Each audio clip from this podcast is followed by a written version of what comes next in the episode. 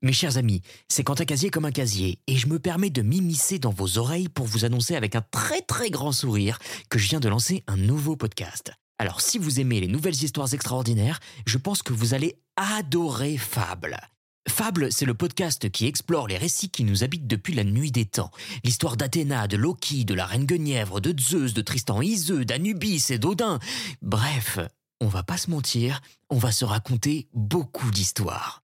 Je vous invite à venir écouter Fable sur votre plateforme d'écoute favorite, Spotify, Deezer, Apple Podcast ou que sais-je, simplement en tapant Fable dans la barre de recherche, après ou avant cet épisode, c'est vous qui voyez. On se retrouve vite j'espère, bonne écoute.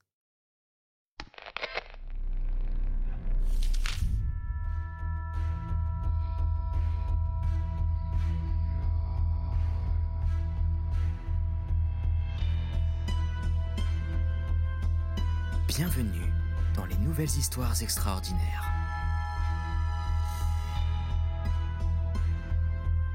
Nous arrivons malheureusement au terme de cette aventure en compagnie de notre narrateur. Épuisé, aliéné, un épilogue surprenant nous attend au coin de cette histoire extraordinaire et même une étincelle ne pourra plus illuminer la nuit.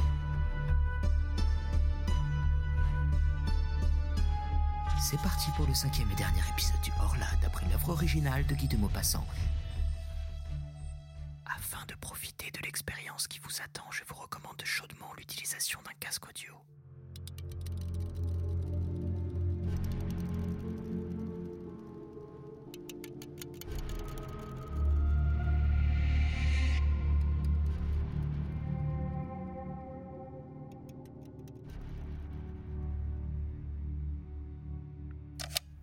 19 août.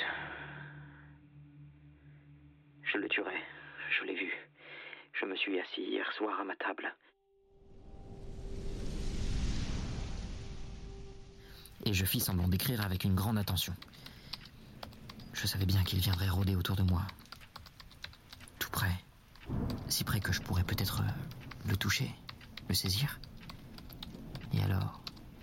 Alors, j'aurais la force des désespérés J'aurai mes mains, mes genoux, ma poitrine, mon front, mes dents pour l'étrangler, l'écraser, le mordre, le déchirer.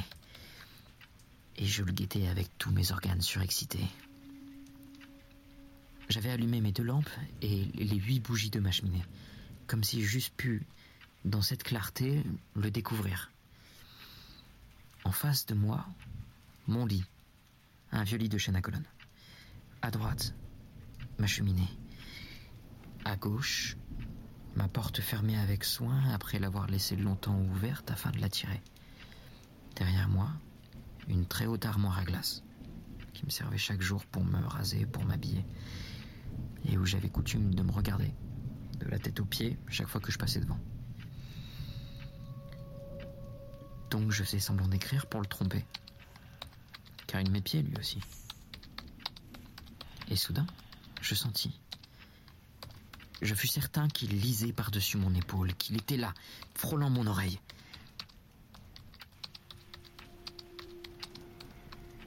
Je me dressai, les mains tendues en me tournant si vite que je faillis tomber.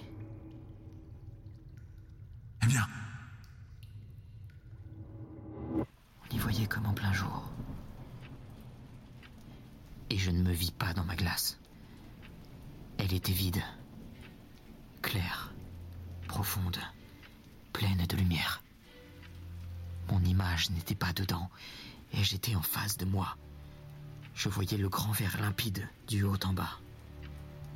Et je regardais cela avec des yeux affolés. Et je n'osais plus avancer. Je n'osais plus faire un mouvement.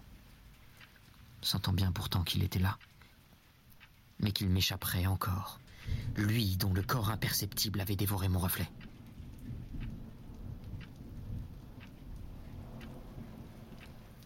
Comme j'eus peur. Puis voilà que tout à coup, je commençais à m'apercevoir dans une brume. Au fond du miroir, dans une brume comme à travers une nappe d'eau. Et il me semblait que cette eau glissait de gauche à droite, lentement, rendant plus précise mon image de seconde en seconde. C'était comme la fin d'une éclipse.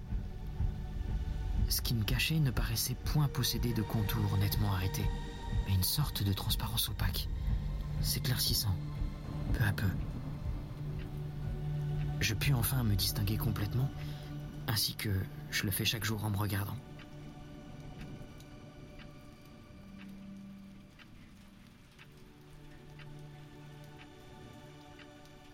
Je l'avais vu. L'épouvante m'en est resté qui me fait encore frissonner.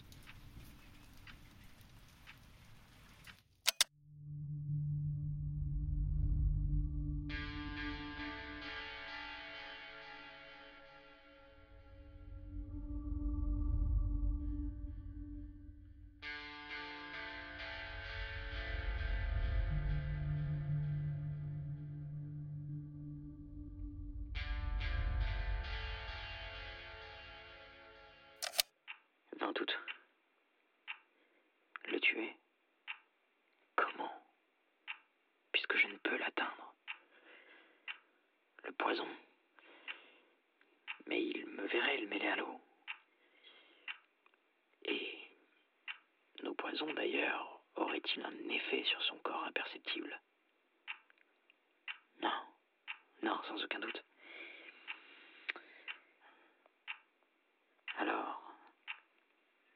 Alors.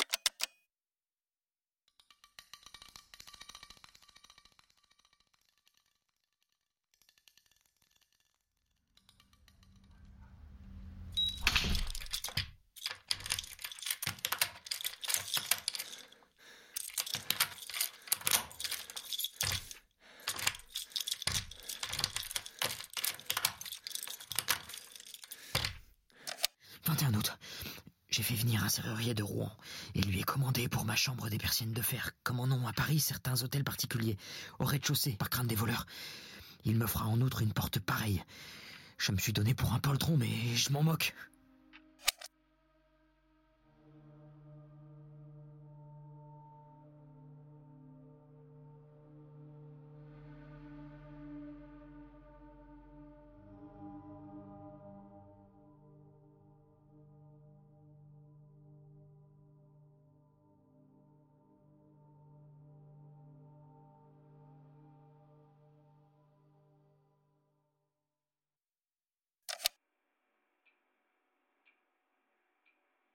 10 septembre. Rouen, hôtel continental. C'est fait. C'est fait. Est-il mort? J'ai l'âme bouleversée de ce que j'ai vu. Hier donc, le serrurier ayant posé ma persienne et ma porte de fer, j'ai laissé tout ouvert jusqu'à minuit qu'il commença à faire froid. Tout à coup, j'ai senti qu'il était là, et une joie, une joie folle m'a saisi. Je me suis levé lentement, et j'ai marché à droite, à gauche, longtemps, pour qu'il ne devinât rien. Puis, j'ai ôté mes bottines et mis mes savates avec négligence. Puis j'ai fermé ma persienne de fer et revenant à pas tranquille vers la porte, j'ai fermé la porte aussi, à double tour. Retournant alors vers la fenêtre, je la fixai par un cadenas dont j'ai mis la clé dans ma poche. Hum. Tout à coup, je compris qu'il s'agitait autour de moi, qu'il avait peur à son tour, qu'il m'ordonnait de lui ouvrir. Je faillis céder. Je ne cédais pas.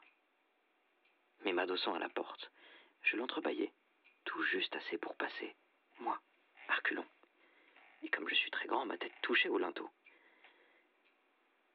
J'étais sûr qu'il n'avait pu s'échapper, et je l'enfermais, tout seul, seul. Quel choix Je le tenais. Alors je descendis en courant. Je pris dans mon salon, sous ma chambre, mes deux lampes, et je renversai toute l'huile sur le tapis, sur les meubles, partout. Puis j'y mis le feu et je me sauvai après avoir bien refermé à double tour la grande porte d'entrée. Et j'allais me cacher au fond de mon jardin, dans un massif de lauriers. Comme ce fut long, comme ce fut long. Tout était noir, muet, immobile. Pas un souffle d'air, pas une étoile. des montagnes de nuages qu'on ne voyait point, mais qui pesaient sur mon âme, si lourd, si lourd. Je regardais ma maison j'attendais. Comme ce fut long. Je croyais déjà que le feu s'était éteint tout seul, ou qu'il l'avait éteint, lui. Quand une des fenêtres d'en bas creva sous la poussée de l'incendie, et une flamme, une grande flamme rouge et jaune, longue, molle, caressante, monta le long du mur blanc et le baisa jusqu'au toit. Une lueur courut dans les arbres, dans les branches, dans les feuilles, et un frisson, un frisson de peur aussi. Les oiseaux se réveillaient, un chien se mit à hurler. Il me sembla que le jour se levait.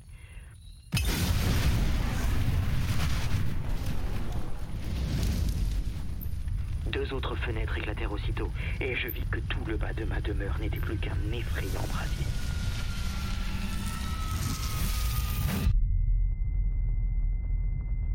Mais un cri. Un cri horrible. Suraigu. Déchirant. Un cri de femme passa dans la nuit. Les deux mansardes s'ouvrirent. J'avais oublié mes domestiques. Je vis leur face affolée et leurs bras qui s'agitaient. Alors éperdu d'horreur, je me mis à courir vers le village en hurlant Au secours Au secours Au feu Au feu Je rencontrais des gens qui s'en venaient déjà et je retournais avec eux pour voir. La maison maintenant n'était plus qu'un bûcher horrible et magnifique. Un bûcher monstrueux, éclairant toute la terre. Un bûcher où brûlaient des hommes et où il brûlait aussi. Lui, lui, mon prisonnier, l'être nouveau, le nouveau maître, le hors-là. Soudain, le toit entier s'engloutit entre les murs et un volcan de flammes jaillit jusqu'au ciel. Toutes les fenêtres ouvertes sur la fournaise, je voyais la cuve de feu et je pensais qu'il était là, dans ce four, mort.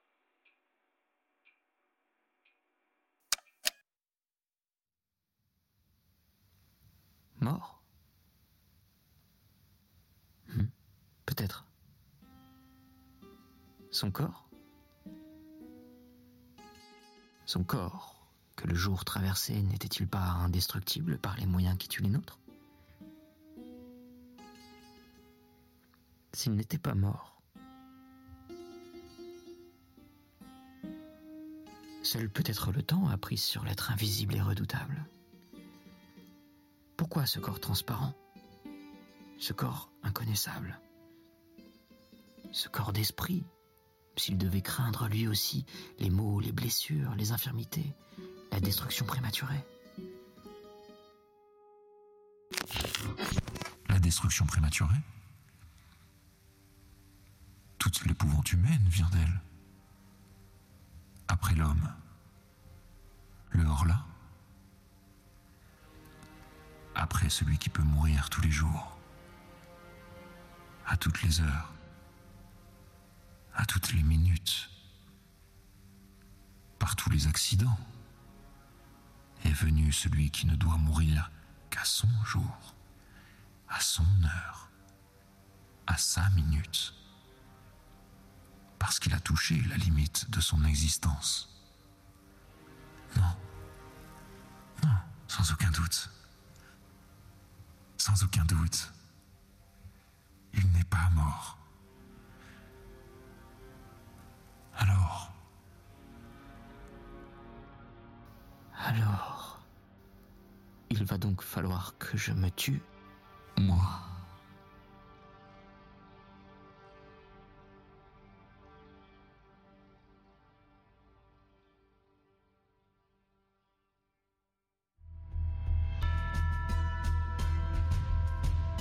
C'était le Horla, une nouvelle histoire extraordinaire, réalisation et voix Quentin Casier. Musique originale et voix Philippe Bettenot.